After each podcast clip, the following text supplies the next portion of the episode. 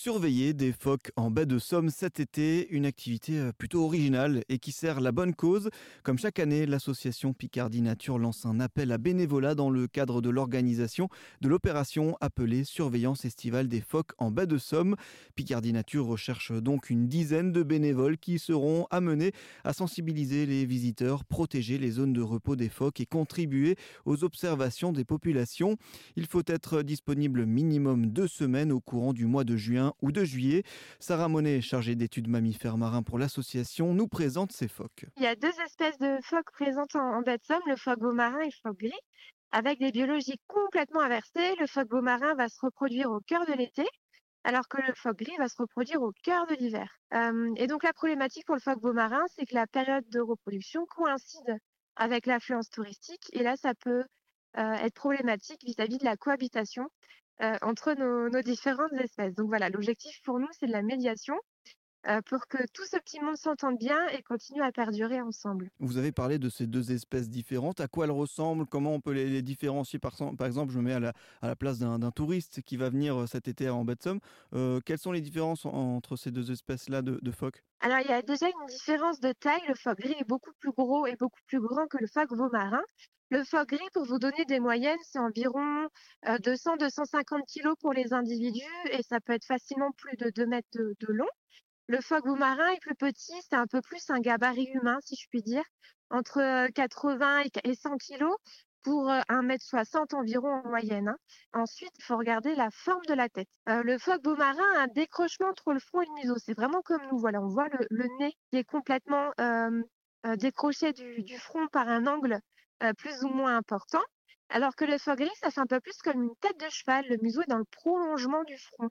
Et ces, ces différences-là sont vraiment les seules pour différencier à coup sûr les deux espèces. Y a des questions un petit peu plus subtiles.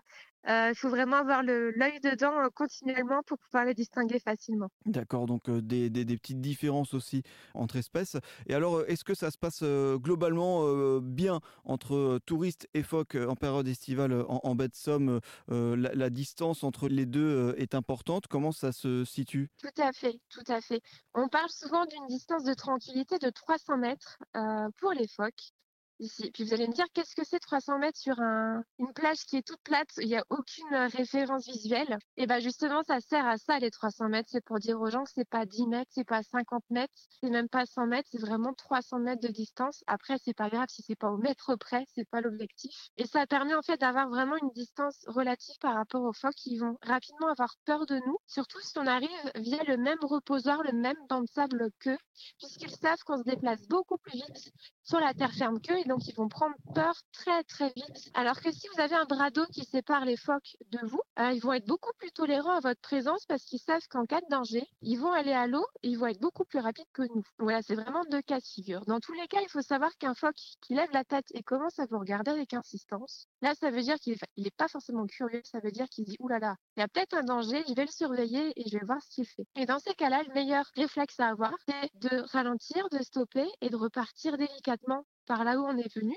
Et le phoque, il va comprendre qu'on lui veut rien et donc il va recontinuer sa phase de repos. Effectivement, c'est ce que j'allais vous demander pour, pour conclure, c'est un peu les, les comportements qu'il faut avoir euh, lorsque l'on côtoie les, les, les phoques. Et donc ça, ça en fait partie notamment.